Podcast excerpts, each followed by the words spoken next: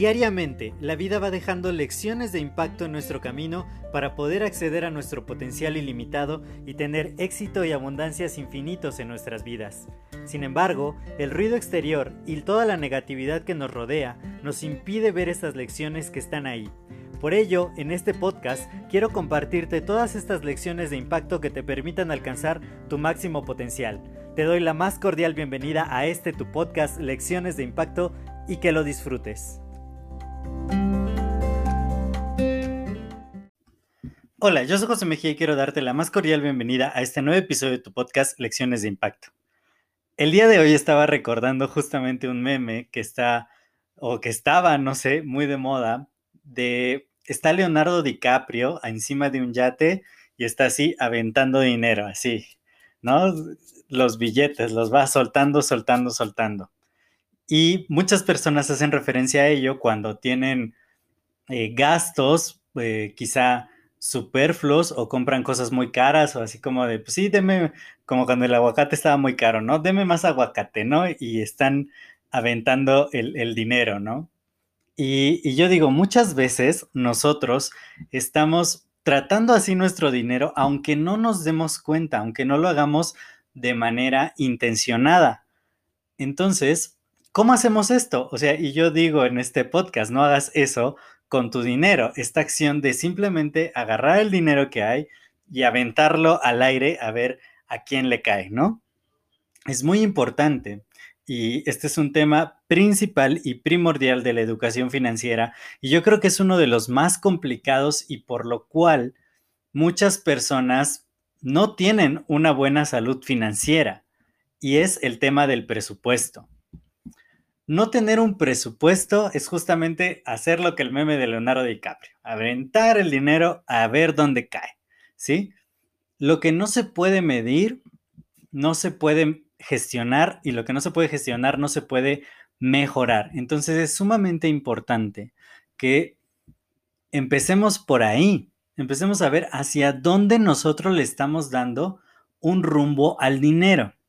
No sé si te ha pasado, a mí a veces me pasa cuando de pronto despierto, quizá, bueno, a mí, a mí no me pasa que tenga muchos días libres realmente, pero bueno, hay días donde, por ejemplo, no tengo reuniones de trabajo, no tengo juntas, no tengo prácticamente nada agendado o, días que de pronto me cancelan todo, ¿no? O sea, días que a todo el mundo se le, le pasó algo y me cancelan todas las reuniones que tenía. Y entonces en ese momento para mí es como, ¿y ahora qué hago, no? Porque todo, todo lo tengo muy bien agendado, muy bien cronometrado, mi, tiempo suele ser muy preciso en muchos aspectos, pero de ahí cuando sucede algo y que no tengo nada planeado, digo, ¿y ahora qué hago con el tiempo? Y no sé si te, si te ha pasado, si de pronto sí tienes mucho tiempo libre o cosas así, o que de pronto no lo planeas muy bien, pero dices, bueno, ¿qué hago con mi tiempo? Si tengo de pronto un día, un domingo, supongamos, ¿no? Que, que todo el día está libre. Y de pronto es como de, ay, pues igual y, y me quedo sin hacer nada o me quedo acostado, pero luego ya no aguanto la cama, pero luego medio veo una peli, pero no, mejor eh, alguien me dice que salgamos, o sea, como que no, no sentimos que ese día haya sido como wow, como muy padre, ¿no? Porque no le dimos un destino al tiempo. igual y me fui por un ejemplo un poco raro, pero eh, justamente pasa eso con el dinero. Muchas veces el dinero llega a nuestras vidas, tenemos quizá muy buena facturación en nuestras empresas, hemos vendido muy bien en el tema de emprendimiento o en el tema del empleo, que nos llega nuestro sueldo y de pronto es como de, ay, ¿y, ahora qué hago con el dinero? ¿No? Y entonces hay muchas opciones. Está esa prenda de moda o está ese videojuego o de pronto la salida con los amigos o se te antoja comprar algo así que, que no tenías contemplado, pero ahí se te cruzó, no sé, algún gustito y dices, me lo voy a dar, porque para eso trabajo, ¿verdad? para, gastar mi dinero. Y entonces como el dinero no le damos un propósito definido desde el principio, fluye, fluye en el aire como cuando Leonardo DiCaprio avienta los billetes, ¿sí? Eso es lo que pasa y, y ni siquiera nos da un beneficio tangible, un beneficio real. Y más cuando tenemos las tarjetas de crédito, para los que usan tarjeta de crédito, que, lo sentimos como es una extensión del dinero, ¿no?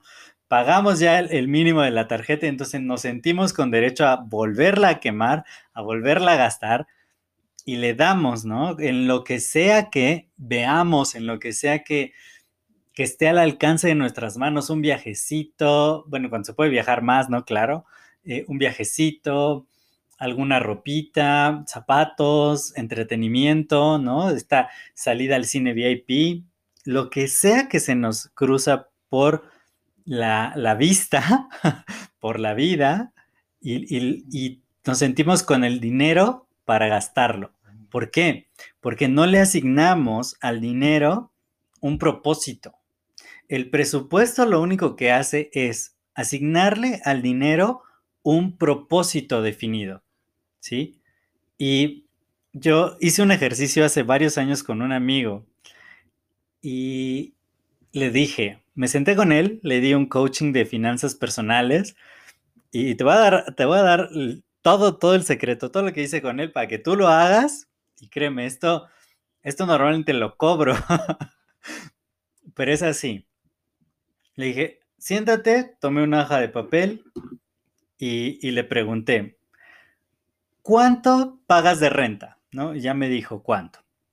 ¿Cuánto gastas en comida? Ya sea que tú hagas el supermercado o que salgas a comer a la calle, ¿no? ¿Cuánto gastas en comida? No, pues tanto. ¿Y cuánto te gusta gastar, eh, digamos, si, si te gusta salir, pues esto lo hicimos hace muchos años, ¿no? Que, nos gustaba salir de repente a divertirnos, ¿no? O sea, ¿cuántas salidas más o menos tú puedes programar y cuánto te gastas aproximadamente en esas salidas, ¿no? En temas de diversión. ¿Cuántas veces sales con tu pareja, ¿no? Al cine, a cenar, a, hacer alguna otra actividad, ¿no? De, entretenimiento que, que gaste dinero, ¿no? Pues tantas veces y me gasto en promedio tanto. Y de pronto, ¿cuánto gastas en, no sé, o cuánto tienes destinado a algún tema de salud, ¿no? Que de pronto una gripita o algún tema del estómago, ya saben que comemos aquí maravillosamente en México y casi no nos enfermamos del estómago. ¿Cuánto más o menos puedes llegar a gastar, ¿no? En un mes normal, ¿no? Servicios, agua, luz, internet, el cable, lo que sea, ¿no? Todo, todo, todos los gastos que pudiera llegar a tener y escribimos un gasto aproximado y metí en ese presupuesto un rubro de ahorro, ¿no? Imagínate que ahorraras tal porcentaje de lo que ingresas cada mes. Y entonces hicimos la suma de, todo eso y resultó que, que, ya haciéndolo así, le sobraba dinero al final, o sea, de todos los ingresos que tenía en el mes, después de hacer todos esos pagos, ¿no? Pago de servicios, pago de renta, lo que se gastaba en comida, en entretenimiento, en salidas, en artículos y en ahorro, yo puse el rubro del ahorro ahí. Después del ahorro, todavía le sobraba dinero. Imagínate cómo es eso. Y este proceso lo he hecho vez tras vez, vez tras vez, vez tras vez. Claro, hay personas muy hábiles y que por supuesto que después de hacer este ejercicio gastan el, doble de lo que tienen, pero porque, porque ya se salen mucho de los parámetros. Pero a partir de esto podemos medir qué cosas sí son indispensables en la vida, que sí o sí hay que pagar, qué otras cosas podríamos reducir costos y qué otras cosas podríamos eliminar por completo. Pero en cuanto llegue ese dinero, ya sabemos para qué está destinado ya es como de, ah, sí, yo tengo un presupuesto para comprarme ropitas, zapatos, eh, el videojuego, o irme un día de spa, o yo qué sé, ¿no? O sea, lo que tú quieras, ¿no? Darme un viajecito, Yo ya sé que tengo ese dinero y para eso es ese dinero. Y se gasta con gusto y se gasta controladamente. Y te puedes llegar a dar cuenta de pronto que te sobra dinero a fin de mes. Yo hice este ejercicio también con una de las clientas de mentoría de negocios que tenía y, y lo hicimos, armamos un presupuesto de su empresa. Todos los meses empezaba en números rojos, todos los meses con deuda y no tenía ni un peso para arrancar y tenía que trabajar prácticamente las tres primeras semanas del mes para pagar a todos sus proveedores y para que la última semana saliera para algo, ¿no? Y en cuanto hicimos este presupuesto, claro, el de una empresa es un poquito diferente, pero es muy similar a ser uno personal. Cuando hicimos el presupuesto de la empresa, al mes siguiente, siguiéndolo, esto, esto no solo se trata de crear el presupuesto, sino de seguirlo. Entonces, siguiendo su presupuesto, logró empezar el mes siguiente no solo sin deuda, sino que además tenía para pagar por adelantado todos los gastos del mes. Fue algo impresionante. Ella no lo podía creer. No podía creer que después de pasar muchos años en números rojos cada mes, empezar en números rojos cada mes, al mes siguiente, en un solo mes, esto es el poder de un presupuesto, en un solo mes empezar no solo en números negros, sino en números azules, o sea, mucho más allá. Ya tenía para pagar todo lo del mes a sus proveedores y todo lo que iba a generar en ese mes podría ser ganancia para ella. Entonces fue algo increíble. Entonces, el la primer paso, y perdón si me alargué un poquito de pronto, pero este, este tema a mí me encanta. El primer paso para lograr una buena salud financiera, para que no te estés tronando los dedos quincena a quincena por el dinero o cada vez que te cae el pago de un cliente, es haz un presupuesto. Haz un presupuesto. Hay una regla muy interesante que yo aprendí en el, en el libro de Los secretos de la mente millonaria.